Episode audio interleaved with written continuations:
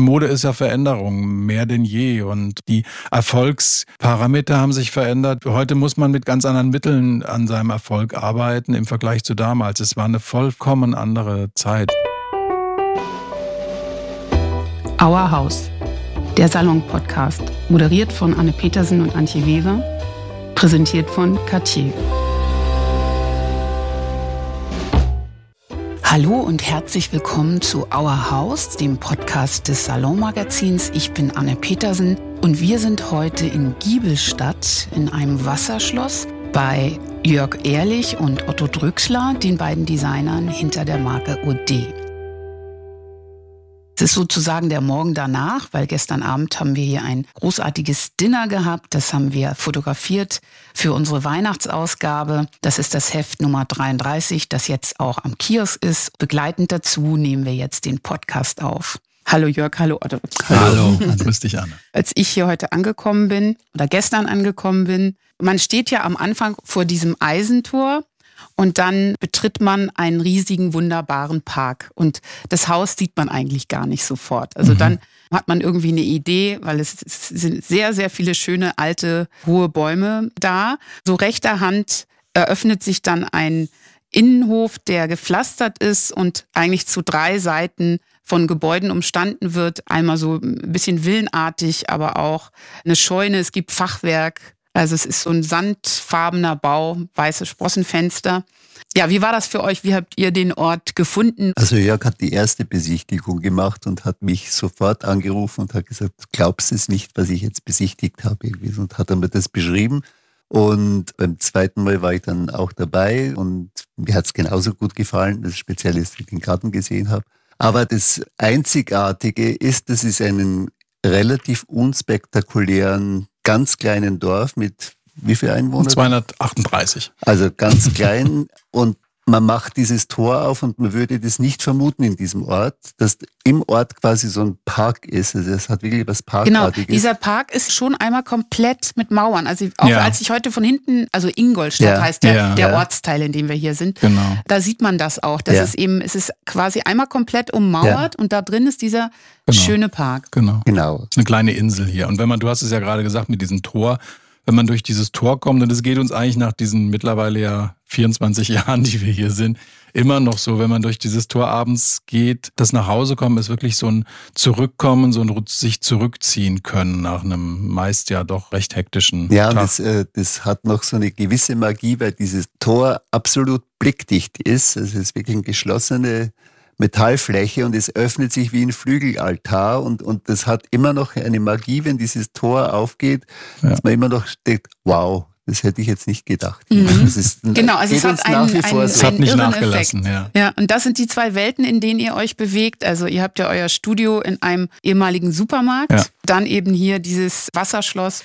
Der Supermarkt ist schon so ein bisschen nüchterner. Der ist sehr nüchtern. Ja, ja. der ist sehr. Das ist so ein Flachbau es ist aus sehr, den 70er sehr schmucklos, sehr schmucklos. Ja. Da war ich gestern. Das ist ja trotzdem von innen dann auch eine sehr schöne Erfahrung, beziehungsweise man kommt natürlich da auch rein und kommt mal so in das Herz von OD, was natürlich immer spannend ist mit den verschiedenen Stoffproben an der Wand und auch die Schnitte in Nesselstoff. Ja. Da war also ein so ein super schönes Kleid auf der Puppe gerade. Und was mir natürlich besonders gut gefallen hat, ist der hintere Raum, das Archiv, wo ja tatsächlich alle Kollektionen ja. von 1 bis 28. 28. Ja, das ist jetzt die 28. Kollektion. Ja, das, hat, das Archiv ist auch für uns immer noch toll. Also immer wenn es irgendwelche Anproben gibt und wir sagen, ach, kannst du dich noch erinnern? Und dann rennt einer von uns los in dieses Archiv und holt dann dieses Teil. Und das ist eine gute Referenz einfach, dieses Archiv also, zu haben. Wir haben jetzt nicht jedes Teil aus jeder Saison aufgehoben, aber so die, die, die Teile, die uns prägten, die diese Saison beschrieben haben, die sind alle nach wie vor da. Und man kann das immer wieder nachchecken. Und für uns ist auch, wir gehen da manchmal durch und sagen, wir gucken mal Nummer eins und dann Nummer zehn, wie wir uns da verändert haben in diesen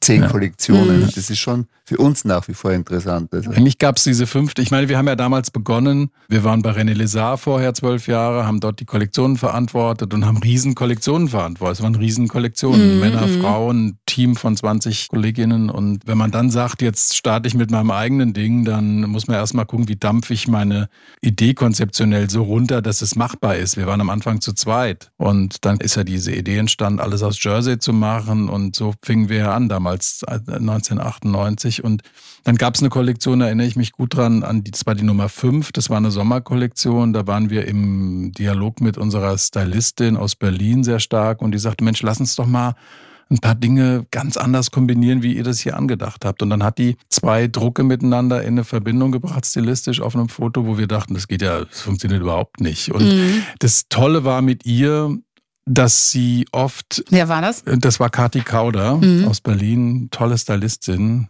und für uns eine ganz wertvolle Sparringspartnerin über Jahre. Und sie hat, wie gesagt, diese Dinge miteinander in Verbindung gebracht. Und am Anfang mochten wir das gar nicht so. Und das Tolle bei ihrer Arbeit war eigentlich immer, dass man, je länger man sich das angeguckt hat, umso mehr Tiefe und Qualität hat es bekommen. Ist ja oft so, wenn man auch in ein Museum geht oder sich Dinge anschaut und oft ist man so nach zwei Minuten geflasht von irgendwas und hat es aber in zehn Minuten wieder vergessen. Und dann gibt es Dinge, die man anschaut, gar nicht als spektakulär empfindet und man merkt aber nach drei Wochen, dass die immer noch im Gedächtnis sind. Und so war das oft mit Dingen, die sie begleitet hat. Und das hat im Grunde auch uns geholfen, stilistisch uns dahin zu entwickeln, wo wir heute sind. Also, dass wir diesen Mustermix stark zeigen, dass wir uns mit Drucken extrem auseinandersetzen und so weiter. Und es ist ja aus Designersicht, weil du sagst, es war nicht so angedacht oder so. Es ist nie so angedacht, wie es fotografiert oder gezeigt wird, weil als Designer macht man ein schönes Teil und also man macht eine schöne Hose und ein schönes Kleid. Wenn der Stylist kommt und sagt, lass uns die Hose mit dem Kleid mal mhm. probieren. Das war so nie angedacht. Also weder farblich noch sonst irgendwie. Das war nie angedacht. Und dann sagen wir, ja, aber das, eigentlich sieht das gut aus irgendwie so. Also da ist man von, da als Designer nach wie vor, aber so, mhm. so kann man es nicht konzipieren. Mhm. Vielleicht kurz zu deiner Person, Otto. Ja. Du bist ja Österreicher und hast in Wien studiert. Habe in Wien studiert an der Hochschule für angewandte Kunst, Meisterklasse für Mode, die damals von einem Wiener Couturier als Meisterklassenleiter geleitet wurde, der schon Anfang 80 war damals, der hieß Fred Adelmüller, hatte einen Salon auf der Kärntnerstraße in Wien, also das war der österreichische Hubert de Givenchy, würde ich sagen, so hat er sich auch mhm, gesehen. Mm. Gegen Ende der fünfjährigen Studienzeit ging der in Pension und dann hat die Hochschule die Idee gehabt, internationale Gastprofessoren an die Hochschule zu holen. Und da hat Karl Lagerfeld es dann diesen Reigen eröffnet. Nach ihm kam dann Jill Sander, die habe ich auch noch im Meisterjahr mitbekommen. Mhm. Dann kam Bibian Westwood, aber das war, war, war wirklich so, dass das eine totale Zäsur war und für einen Studenten, es kann einem nichts Besseres passieren, als jemand erst einmal international anerkannt zu haben, also den man auch verehrt hat. Und das Netzwerk, das er mitgebracht hat, er hat es wirklich, wirklich geschafft, dass die erste Reihe bei der Abschlussmodenschau von einem Helmut Newton, eine Anna Piaggi, eine Paloma Picasso saß, alles seine Entourage. Und es hat natürlich einem Studenten oder allen Studenten unheimlich viel Rückenwind gegeben und auch Selbstbewusstsein. Also, dass man jetzt praktisch mit diesem Professor und das hat wirklich auch Tür und Tor geöffnet. Du hast ja auch dann für ihn gearbeitet ja. bei Chloe in Paris. Genau, also noch Chloe gemacht hat, genau in diesem Sommer, wo er dann von Chloe zu Chanel gewechselt hat. Und es war interessant, also für, mhm. es war wirklich das Beste. Welches Jahr war das, als du deinen Abschluss 83 war. Mhm. Dann bist du nach Deutschland gekommen. Ich bin über diese ersten Münchner Jobs, das war Rena Lange in München, dann in Deutschland geblieben und seitdem hier. Also Fühlt sich ja ja auch wohl. Ja, natürlich. Jörg, deine Schwester Anne ist ja auch lustigerweise ja. gerade hier und war ja. auch gestern Abend da meine Namensvetterin. Und dieses Bühnenbild, das ist deine kleine Schwester. Meine oder? kleine Schwester, ja. Das hört sie nicht gerne, wenn ich das sage. Weil ja. sie ist halt meine kleine Schwester. Ja. Immer noch. Und aus welcher Ecke kommst du? Ich komme aus Limburg an der Lahn, aus Hessen bin da aufgewachsen und bin dann nach dem Abitur nach Frankfurt gegangen. Ich hatte mir irgendwie, war so ein Jahr in Südamerika kurz vor dem Abi und habe mir irgendwie in dieser Zeit vorgenommen, wenn ich das Abitur habe, dann ich will erstmal was Handwerkliches machen und hatte, habe immer schon genäht. Meine Großmutter war Hobbynäherin, die hat alles für uns Kinder immer fabriziert, saß da immer am Tisch und durfte die Schnitte ausradeln.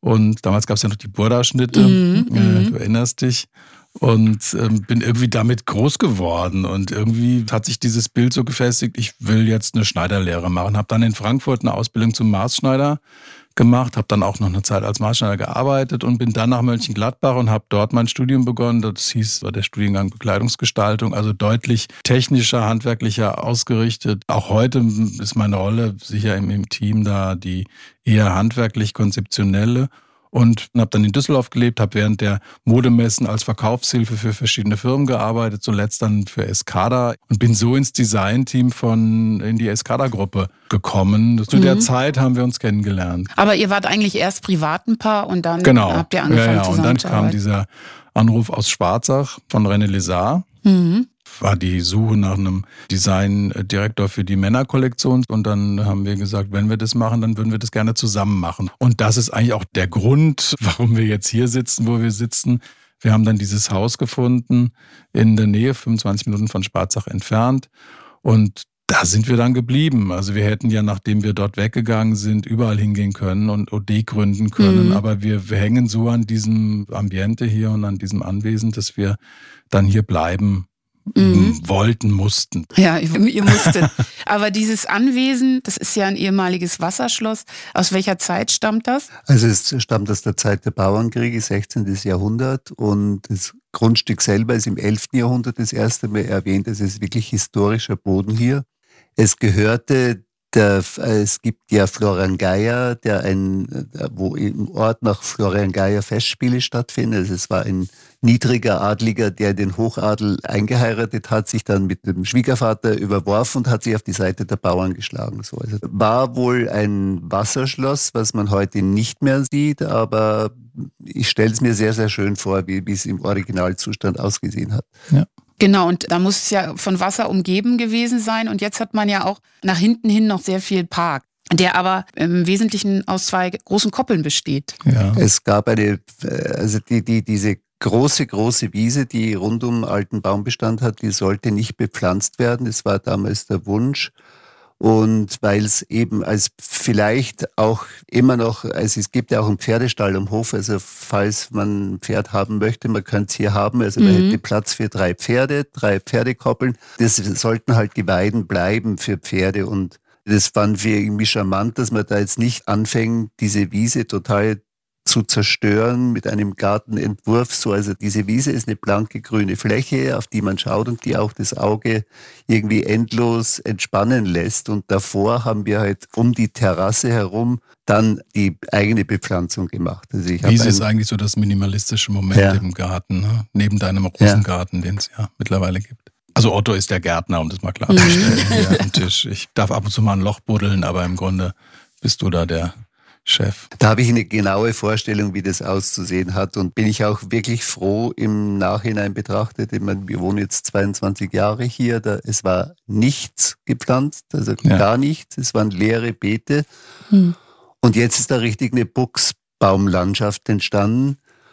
Und da bin ich schon mächtig stolz, also, dass ich damals dieses, diese Idee so hatte und, und nicht angefangen habe, da wild rumzupflanzen mit blühenden Sachen mm, und dass ich das mhm. alles, sondern es ist wirklich erstmal ein abstrakter Garten, ein sehr formaler Garten, aber halt nicht formal angeordnet. Mhm. Das war uns auch wichtig, dass man jetzt nicht irgendwie versucht, einen Schlosspark nachzustellen im Kleinen. Ja, ich muss aber jetzt noch einmal zu den Rosen fragen. Hast du bestimmte Rosen, die du empfehlen kannst? Also ich hatte eine Raubritter, die eine der wunderschönsten halbkletternden Rosen, sehr, sehr überhängend wachsend, also eine, eine Blütenpracht würde ich jedem empfehlen, wenn er den Platz hat, eine Raubritter anzubringen. Die sehen ein bisschen ranunkelartig aus. Also wächst die richtig hoch? Oder? Die wächst so maximal drei Meter, mhm. aber sehr, sehr üppig im Wuchs und fast undurchsichtig. Also wie eine Rosenhecke wird die. Also die fand ich sehr schön. Die musste nur damals weichen, als wir dann einen richtigen Rosengarten. Also am Anfang habe ich da zufällig eine Rose reingepflanzt, mhm. um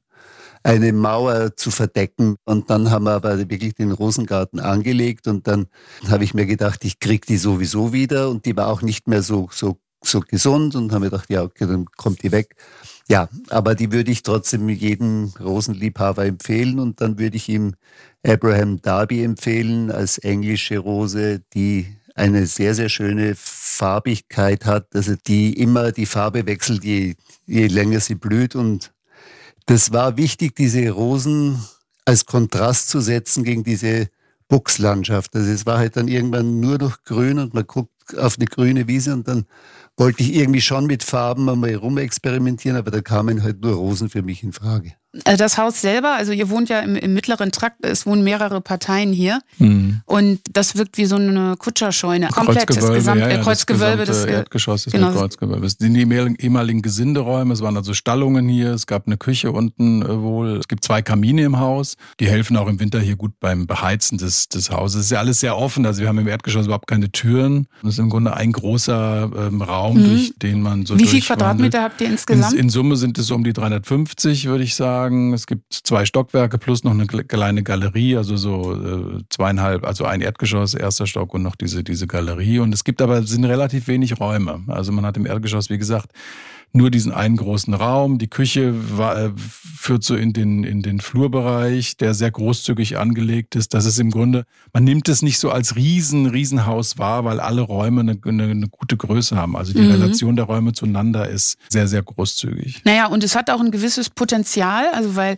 die Gäste, die gestern zum Dinner da waren, die haben im Wesentlichen hier übernachtet, oder? Ja, das ist das Tolle am Landleben, am Fernsein von Großstädten. Die, die meisten, müssen eigentlich die müssen, hier die übernachten. haben gar keine andere Chance. Chance. Die, unsere Freunde leben fast alle in München oder in Berlin. Meine Schwester lebt in, die ist gerade in Frankfurt, weil sie da eine Produktion am Theater macht, aber lebt eigentlich auch in Berlin. Also alle, die kommen, bleiben dann letztlich immer mindestens eine Nacht. Von daher haben wir nicht so dieses, ach, ich komme mal kurz auf einen Kaffee vorbei, Geschichte haben wir hier nicht so, sondern die, die, die kommen, bleiben. Und das sind dann meistens auch intensivere ähm, Treffen, die wir hier haben und oft auch sehr lange Nächte am Wochenende. Mhm. Das Haus ist ja relativ modern eingerichtet. Was war da eure Idee, also äh, als ihr eingezogen seid? Die Idee war, äh, Dinge um uns zu haben, die wir mögen. Also das ist sehr undogmatisch und sehr und nicht konzeptionell geplant. Wir haben noch Dinge im Haus, die aus deiner Studentzeit, aus meiner Studentenzeit mhm. sammeln. Also es ist ein, ein collagiges Sammelsurium von vielem, was uns einfach was bedeutet. Aber ja. ein Grundkonzept an dem Ganzen war, dass wir es auf keinen Fall schlossähnlich ja. einrichten mhm. wollten. Also wir ja. wollten gegen dieses alte Gemäuer, gegen dieses Kreuzgewölbe, gegen das Fachwerk mit was anderem dazugehen, dass da eine Spannung entsteht. Also es gibt im Haus keine Antiquität, die länger als älter als 70 Jahre ist. Ja. Wir mhm. würden dann eher Mid-Century aufstellen. Und das war ein Dogma, niemals Schlossatmosphäre. Ihr habt sehr, sehr viel Kunst an der Wand, viel Fotografie und man findet eigentlich überall eine Ecke, in der noch eine Postkarte steckt. Oder also ich würde sagen, es gibt überall so, so kleine Kollektionen. Es ist auch sehr schön gehängt, finde ich, was ihr so an den Wänden habt. Und die Küche finde ich auch interessant, weil die ist ja im Grunde genommen sehr schlicht. Ja. Also wir haben einen T-Block reingesetzt, der über diese eigentliche Küchenfläche in den Flur hinaus steht. Also das war so wichtig, dass das nicht weil eben keine Türen sind, weil alles eine offene Fläche ist, sollte man nicht gleich auf die Küche gucken. Wiewohl man natürlich schon sieht, dass da eine Küche ist, aber sie sollte erstmal wie so ein Monolith im Raum stehen und, und sich erst am zweiten Blick als Küche entpuppen, mhm, wenn man mhm. aus Graubacke war auch eine, ein, eine sehr gute Entscheidung, dass wir einen Stein genommen haben. Also der Block steht ja auf Terrakotta-Boden. Wir wollten kein Holz verwenden, wir wollten auch keine Griffe aus Metall verwenden. Also die Griffe sind Lederschlaufen. Aus Stein, das äh, stelle ich mir auch relativ schwer vor. Die Arbeitsplatte hat 300 Kilo. Mhm. Aber es ist furniert. Also die Schubladen, die ist ja alles zum Aufziehen, mhm. sind im Grunde so Steinplatten, die sind auf ein Holzgrundgerüst ähm, aufge mhm. Und alles hat die gleiche Farbe. Alles also die, die gleiche, Arbeitsplatte und die hat Seiten. die gleiche Farbe. Und der Vorteil dieser, dieser T-förmigen Küche ist, es ist uns dann erst im, im Gebrauch nochmal so klar geworden. Wenn wir hier kochen und mit Freunden hier ähm, äh, zusammen sind, ähm, stehen alle um diesen Block herum und man redet miteinander. Und würdet ihr sagen, ihr habt so den gleichen Einrichtungsstil? Ich würde sagen. Grundsätzlich ja. ja. Ich würde nicht so viel sammeln. Ich bin jetzt kein Sammler im Vergleich zu Jörg. Jörg sammelt gern mhm. alles. Mhm. ich kann nichts weggeben. Ich glaube, du hättest die Sammlung über dem Kamin, die Postkartensammlung. Du würdest ja, es wahrscheinlich auch nicht wegtun, aber du würdest es nicht wegtun, aber ich würde es nicht überall Ich, hänge, ich hänge alles auf irgendwie, was mir. Wir kriegen halt auch so tolle, du hast es eben erwähnt, das, das Haus hat viele Fotografien, die man, äh, viel, viel Kunst, viel, viele Dinge sind von Freunden von uns. Wir haben viele Kampagnen geschossen mit Fotografen, die uns dann, von denen wir dann ein Bild gekauft haben oder die uns was geschenkt haben. Das alles hier hängt ja alles über die Jahre gesammelt. Gestern waren zwei Freunde da, die äh, auch begnadete Illustratoren sind, Frank und, und Konrad. Von denen hängen hier ganz viele Briefkuverts, Postkarten, Kuverts, die bemalt sind. Wenn Konrad was schickt, dann ist da immer auch auf dem Kuvert irgendwas ähm, mhm. drauf hinterlassen. Also es hat alles, die Tischkarten, die er gestern gemacht hat, ähm, sind, sind phänomenal. Also sind alles Dinge, die, die halt hier irgendwie hängen und die ein gutes Gefühl und eine gute Erinnerung hinterlassen. Ja, es landet ja. nicht in irgendeiner Box. Es hängt ja. halt hier. Also wir sitzen hier ja jetzt gerade in eurer Bibliothek, ja. die auch ein bisschen unkonventionell ist, würde ich sagen. Beziehungsweise ich finde sie toll, weil eine ganze Menge Bücher, wie viele Bücher sind das überhaupt? 1400 ungefähr, nur die Kunstbücher plus die Bücher, die Belletristik. Ja, also wahnsinnig viele, viele tolle, Bücher. tolle Bildbände. So ein paar von denen habe ich auch, aber also es ist wirklich alles da. Ich glaube, hier könnte ich äh, Tage verbringen. Also es ist quasi so eine Art Stahlregal, ne? Also das ist, ja. sieht sehr industriell aus. Ja. Ich liebe, wir lieben dieses äh, System. Es ist ein Lagerregal eigentlich, also ein Industrieregal, was man in allen tiefen, breiten Höhen und so weiter bestellen kann. Es gibt, es ist ein modulares System. Es braucht überhaupt keine Schrauben. Dieses ganze Ding, was du hier siehst, ist in vier Stunden zusammengebaut. Also wirklich super, super, super easy. Und das begleitet uns schon seit Jahren. Hatten wir in Düsseldorf schon im Haus. Wir haben es in der Firma, im, im, im Atelier, in, in jeder Ecke gibt's dieses. Also wir, wir können kilometerlange Regale zusammenbauen, theoretisch identisch mit dem, was wir haben. Und das ist so ein System, was einen guten Kontrast auch gibt hier im Raum zu dem Fachwerk, was man hier noch hat. Mhm. Und was, wie gesagt, einfach ganz viel zulässt. Wir haben, es ist von beiden Seiten auch nutzbar hier. Wir haben das Regal nicht an die Wand gestellt, sondern so etwas in den Raum. Wir haben den Raum etwas verkleinert damit. Genau, eigentlich kreiert ihr einen Raum im Raum durch, ja, durch diese rechtwinklige genau. Anordnung um diesen schönen zartrosa Tisch, an dem genau, wir sitzen. Der zartrosa Tisch ist das neueste mhm. Produkt ja. im Haus. Ne? Das heißt, haben wir erst vorletzte Woche bekommen. Das Tolle ist eben hier, wir haben unweit von, vom Atelier, 30 Meter Luftlinie sitzt unser Schreiner, mhm. also eine Schreinermanufaktur. Und die haben uns das Ding gebaut nach, nach einer Zeichnung von Otto und lackiert und das ist das Tolle hier auf dem Land, dass die Wege einfach kurz sind und die freuen sich immer, wenn sie für uns was machen dürfen, weil es dann so ein bisschen kreativer und anders ist, mhm. wie vieles, was da bestellt wird. Und ähm, mittlerweile finde ich, ist es, gibt es ja eigentlich schon einen ganz klaren OD-Stil. Also ich finde, die Sachen sind erkennbar, es ist, ist quirky, es ist ein bisschen geistreich, es ist immer sehr bunt. Farbig. Sehr farbig, sehr, sehr, sehr farbig. Ja, als ich im, im, Studio war gestern, ist mir erst klar geworden, dass ihr die Muster ja alle selber ja. Ich dachte, man geht irgendwie zu so einem Stoffhändler und sucht sich so ein paar Ballen aus und dann macht man das seine Kollektion so einfach raus. wäre. Wären wir schneller fertig. Ja. Nee, ist, ist leider oder Gott sei Dank nicht so. Man muss wissen, dass es exklusiv ist. So. Und das kann man natürlich nicht immer steuern, wenn man mit Italienern, die, wo ein italienischer Vertrieb vielleicht dieses Design an eine Firma verkauft hat, wo man in Deutschland nichts mitkriegt. Wir gucken in die Archivbücher, äh, lassen uns da inspirieren und wir gehen schon von was Vorhandenem aus, aber modifizieren es ganz bis zur Unkenntlichkeit teilweise. Mhm. So. Und dann, wie entsteht so eine Kollektion ganz konkret? Du bist derjenige, der alles zeichnet? Ich mache einen Fundus an Skizzen. Ich muss für mich selber das durchzeichnen, was mich überzeugt oder worauf ich jetzt Lust hätte. Und im nächsten Schritt muss ich dann Jörg davon überzeugen. Also man kann natürlich nicht alles umsetzen. Ich finde es ja interessant, dass ihr euch immer wahnsinnig streitet. Also ich erinnere mich an unser Dinner, was wir mal in der Königgalerie in Berlin gemacht haben. Also als ihr gerade auch Kreativdirektorin bei Meißen wart, da ging es um die Tischdecke und welche Teller jetzt und ob die eine Tischdecke noch dazu. Ist das eure Streitkultur?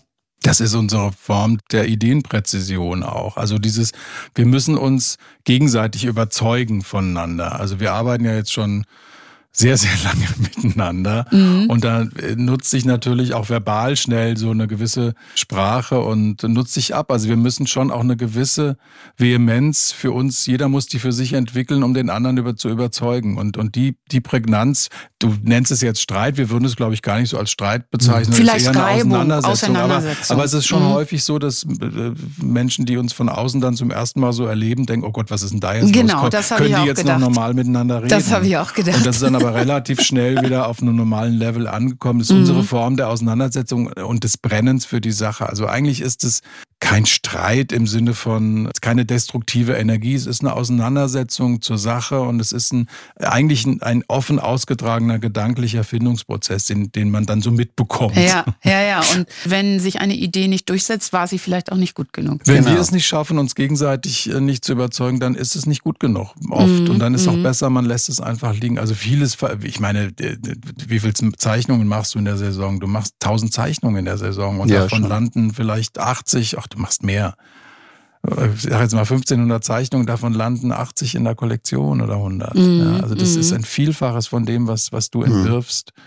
Oder, das ist auch ein Luxus, den ich mir da gönne. Also ja. Das würden andere nicht so machen. Und auf deine mhm. Frage zu kommen, viele können so gar nicht mehr arbeiten. Die haben so eng getaktete Zeitpläne, dass das gar nicht mehr geht. Und dadurch, dass wir zwei sind und ähm, können wir uns den Luxus erlauben, dass Otto sich eine Woche zurückzieht und wirklich zeichnet, nur mhm. zeichnet. Mhm. Und das findet dann auch hier statt an diesem rosa Tisch, an dem wir jetzt hier sitzen. Mhm. Dass ihr zu, zu zweit seid, hat wahrscheinlich auch generell äh, viele Vorteile. Ich stelle mir ja auch vor, dass es auch einfach schön ist, wenn man jemanden hat, mit dem man sehr vertraut ist und dann eben vielleicht auch ein Risiko eingeht im Leben Und mit dem man sich eben immer austauschen kann. Ich glaube, wir könnten, oder ich sage es jetzt mal für mich persönlich, könnte mir gar nicht vorstellen, so ein Projekt wie OD alleine zu machen. Wir sind ja zu dritt eigentlich. Wir haben ja OD zu dritt gegründet. Kevin ist noch der dritte Founder und Geschäftsführer, kümmert sich um die vertriebliche Seite bei uns. Aber jetzt mal auf uns bezogen.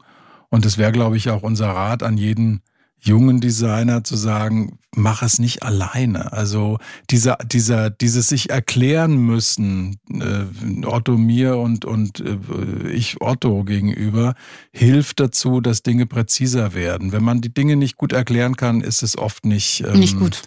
Oft, oft nicht, nicht ja. immer, aber mhm. das ist es oft nicht gut. Also das Visuelle ist für euch natürlich sowieso total wichtig. Das sieht man ja auch hier im Haus. Das sieht man auch hier in dieser Bibliothek mit den vielen Bildbänden.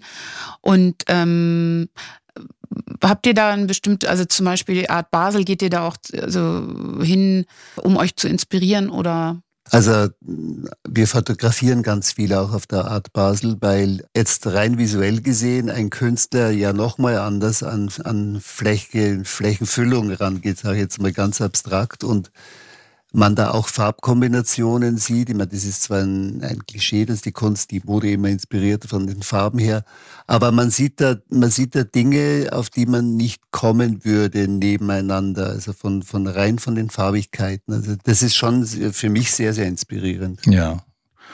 Und äh, Paul Smith hat ja mal gesagt, you can find inspiration uh, everywhere. Da ist mhm. ja auch was dran. Also wir, wir haben auch Situationen, wir waren, ich erinnere das jetzt an, an New York, genau. wo wir einer Frau hinterhergelaufen sind, die einen Trenchcoat anhatte in einer speziellen Farbe und eine Plastiktüte in der Hand hatte in einer anderen speziellen mhm. Farbe. Und diese Kombi war so irre, dass ich wirklich hinter dieser Frau und die Frau fotografiert habe. Mhm. Und dann war dieses Foto total verwackelt, aber es hat uns zumindest erinnert an wie diesen die Moment, waren. wie die Farben mhm. waren.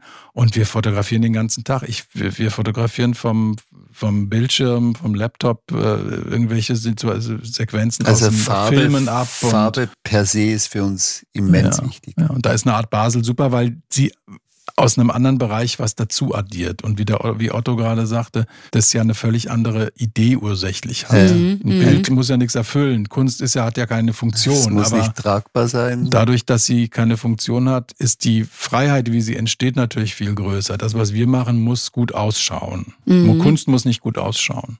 Mhm, das stimmt. Das ist der große Unterschied eigentlich ja. oder der entscheidende ja. Unterschied. Überhaupt Farbe habt ihr hier im Haus ja nicht so viel. Also hier oben die Zimmer sind teilweise, es gibt irgendwie ein blaues Schlafzimmer. Ja, haben wir nicht viel Farbe? Jetzt bin ich ganz überrascht. Nee, ihr habt doch nicht so viel farbige Nein. Wände. Ah, interessant. Ja, ja, stimmt. Wir haben ein gelbes Zimmer unten. Anne. Also Welches ist gelb? Und das, ja, das, das Badezimmer hinten, da wo die, wo, das ist Da, wo gelb. wir gestern saßen? Nee, nee, das ist nicht, aber ein kleines das, Zimmer. Das Durchgangszimmer zum Garten. Ist gelb. Ist Ach, das ist gelb, stimmt. Ja, ja gut. Also ein gelbes aber Zimmer. Das, ja, ja, aber ich, ich aber hätte jetzt gesagt, so wir haben eine farbige, die sind interessant, nee, die Wahrnehmung. Bei, mhm. bei Tageslicht ja, nochmal. Okay. Aber das liegt auch der Tatsache geschuldet, also wir finden äh, Wohnungen mit farbigen Wänden, wenn jemand mit Farbe umgehen kann, ganz, ganz toll. Gefällt uns sehr, sehr mhm. gut. Hier hat man aber das Problem, im Erdgeschoss mit einem Gewölbe zu tun und man muss mal, also das sieht am schönsten aus, wenn das Gewölbe in die Wand übergeht, farblich. Also man kann die Wand nicht farblich absetzen und man könnte kein farbiges Gewölbe machen. Also mm -mm, es würde mm ein, eine ganz blöde Raumsituation mm ergeben. Also von daher, unten verbietet sich schon Farbe aufgrund dieses Gewölbes. Und ähm, habt ihr viel Blumensträuße? Nein. Seid ihr so keine viele, Blumenfreunde? Nee, ja doch, wir sind totale Blumenfreunde. Wir aber sind wir haben Blumenfreunde, aber nicht Schnittblumenfreunde. Nicht so sehr, so nicht so viele. Das war ja auch mal die ursprüngliche Idee dieses Rosenart Rosengartens war ja eigentlich eine total zweckmäßige. Ich fand es immer wahnsinnig schön, wenn ich Rosensträuße fotografiert gesehen habe in Sommerhäusern irgendwie so. Und dann habe ich gesagt, guck mal, dann, dann hat man das alles vorm Haus und muss es nur in die Vase stecken. Machen wir aber ich würde nicht. nicht im Leben eine Rose abschneiden für die Vase. Also so, die Manchmal mache ich das aber. Die müssen draußen bleiben. Krieg also, das nicht mit. Aber wenn natürlich das Haus äh, festlich aussehen soll, dann Gibt's kommen schon Blumen, ja, ja. Blumenarrangements ins Spiel, aber grundsätzlich nicht. Ah, okay. Also äh, gestern bei dem Dinner waren ja eure Freunde auch da. Ja. Und ich finde es ganz interessant, weil ihr gehört ja zu dieser Generation von Designern, die, äh, finde ich, also ich habe den Eindruck, viele kennen sich untereinander und waren zu der Zeit bei sehr vielen großen Unternehmen, mhm. die es in Deutschland gab. Eben Job, äh, Windsor, René Lesar, wir haben uns eigentlich alle bei Escada kennengelernt, die, die da gestern saßen. Ja. Eigentlich, wir haben uns, zu der Zeit waren wir alle im Designteam von, von Escada und Laurel. Damals mhm. noch. Escada war die Freundschaft. Escada, Escada war die Freundschaft. Und das ist so toll irgendwie. Und das berührt mich immer noch, dass diese Freundschaften so geblieben sind. Und wir haben auch untereinander einen sehr transparenten Austausch äh, mhm. miteinander. Also da gibt es überhaupt keine Zickigkeiten oder Eitelkeiten. Aber es ist interessant, weil ihr seid ja nicht an den gleichen Unis gewesen, sondern nee. das ist irgendwie eine Generation, die hat sich zu der Zeit kennengelernt. Ja, das Tolle an dieser Escada-Zeit war für uns alle, glaube ich, dass wir extrem hart arbeiten mussten extrem hart. Und dass es zu der Zeit ein Unternehmen war, was in, in, in diesem Prozess der, der rasanten Internationalisierung war. Also wir haben alle extrem viel lernen können zu, zu, der, zu der Zeit. Das waren 90er Jahre, oder? Das war 90er Jahre, genau, Anfang 90er. Und, und ich persönlich habe damals auch sehr eng mit, mit Wolfgang Ley gearbeitet, dem Gründer, zusammen mit Margareta Ley. Das war für mich eine unheimlich prägende also Zeit. was man in mhm. diesen Firmen gelernt hat, in dieser Firma gelernt hat, ist das Wort Disziplin ernst zu nehmen. Also dass man wirklich, ähm, es gab Abende, wo man wirklich erst um ein Uhr nachts aus der Firma ging. Und das musste aber, das musste möglich sein. Also, und, und man hat sich da schon äh, hin entwickelt, also dass man Disziplin halt, ja. dass es drum und drauf ankommt. Dieses harte Arbeiten hat uns, glaube ich, so zusammengeschmiedet und hat, es hat sich über die Jahre gehalten. Das ist mhm. toll. Also das finde ich ganz schön. Aber die Situation hat sich eigentlich total verändert, oder? Ich Komplett.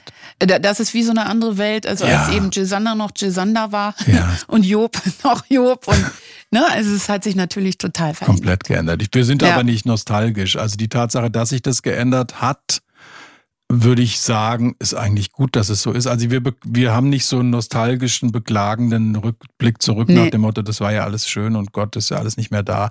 Wenn das alles noch da wäre, hätte OD wahrscheinlich gar keinen Platz. Die Mode ist ja Veränderung, mehr denn je. Und die Erfolgsparameter haben sich verändert. Heute muss man mit ganz anderen Mitteln an seinem Erfolg arbeiten im Vergleich zu damals. Es war eine vollkommen andere Zeit. Passt ja ganz gut, weil ihr sozusagen in den 90er Jahren schon äh, gearbeitet habt. Weiß man schon, dass wir nicht 38 genau. sind. Ich vermute, ihr seid irgendwie so rund um 60, oder? Ja. Mhm. Also ich bin 65. Mhm. 64 bis 64. 64. Ich mhm. bin 59. 50. Also wir haben beide einen runden Geburtstag noch in diesem Jahr vor. Ja, das heißt, wie alt wart ihr denn, als ihr OD gegründet habt?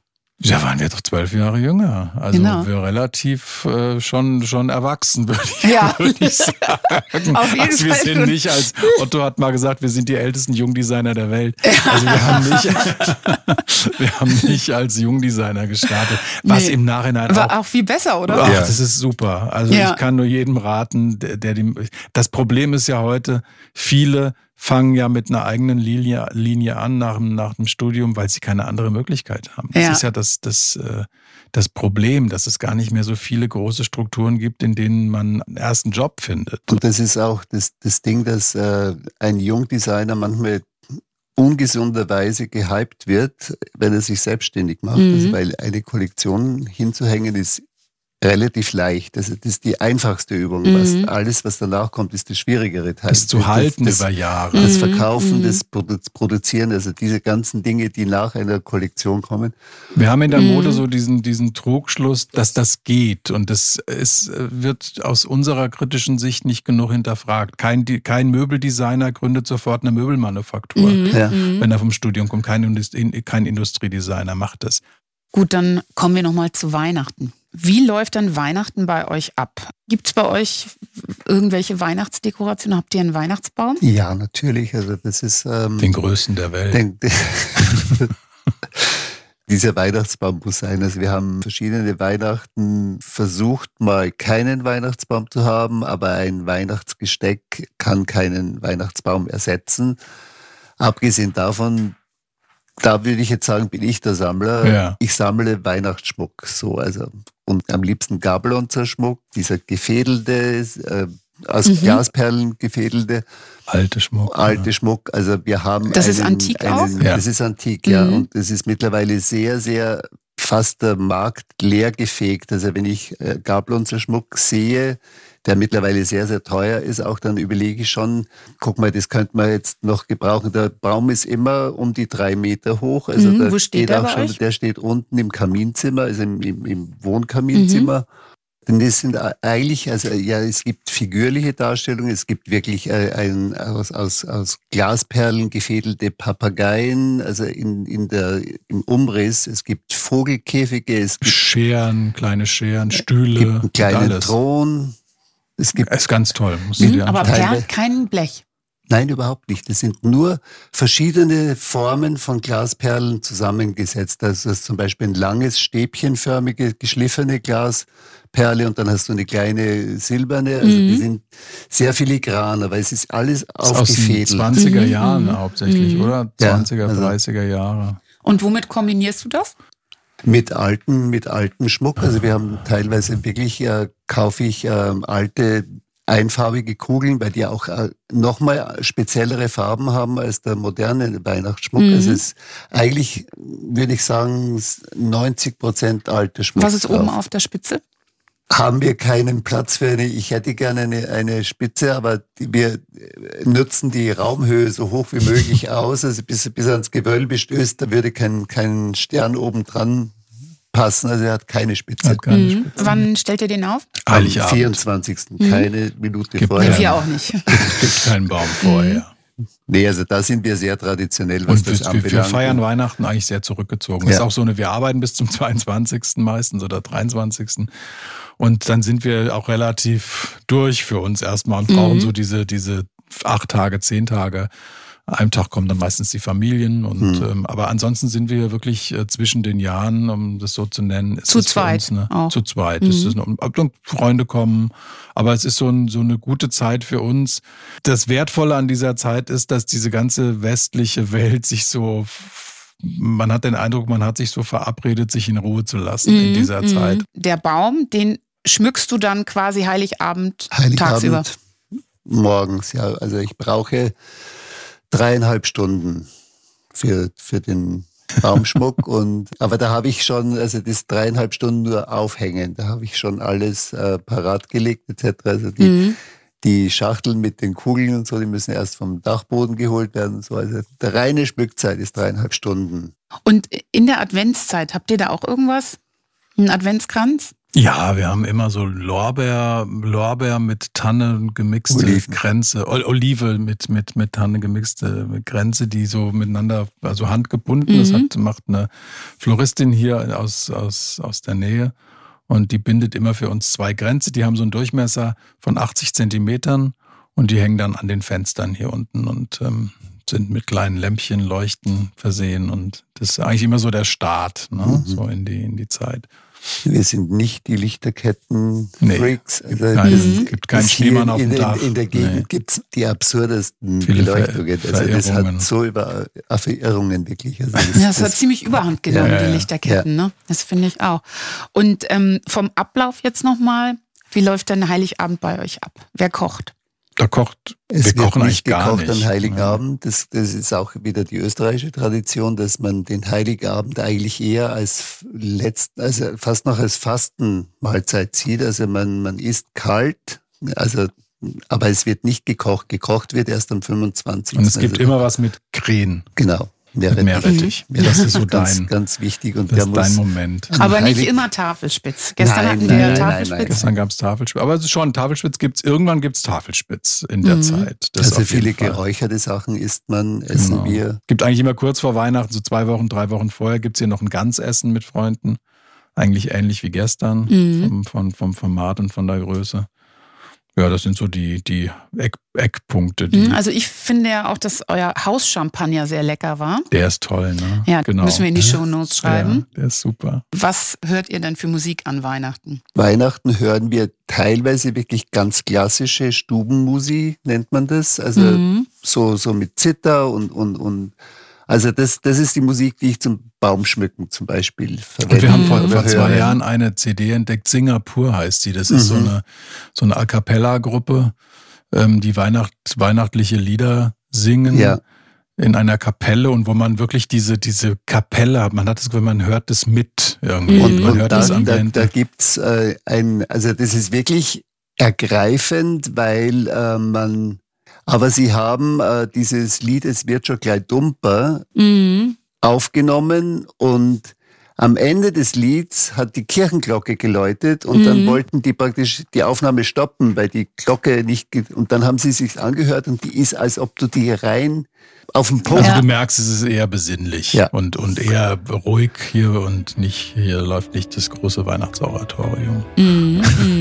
Das läuft dann am ersten Weihnachtstag. Genau. Ja, ja. Gut, Jörg und Otto, ich danke euch für dieses Gespräch. Sehr gerne. Das aktuelle Heft, das Weihnachtsheft, ist seit dem 10. November am Kiosk. Das ist die Nummer 33.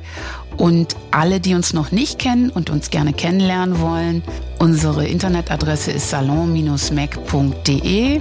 Ein Gratisheft kann man bestellen unter salon-mac.de slash gratis. Vielen Dank an unsere Freunde von Cartier, die diesen Podcast möglich gemacht haben und an Malakow Kowalski für die Musik, Sarah Illenberger für die Illustration unseres Logos und Dennis Krüger für den Schnitt.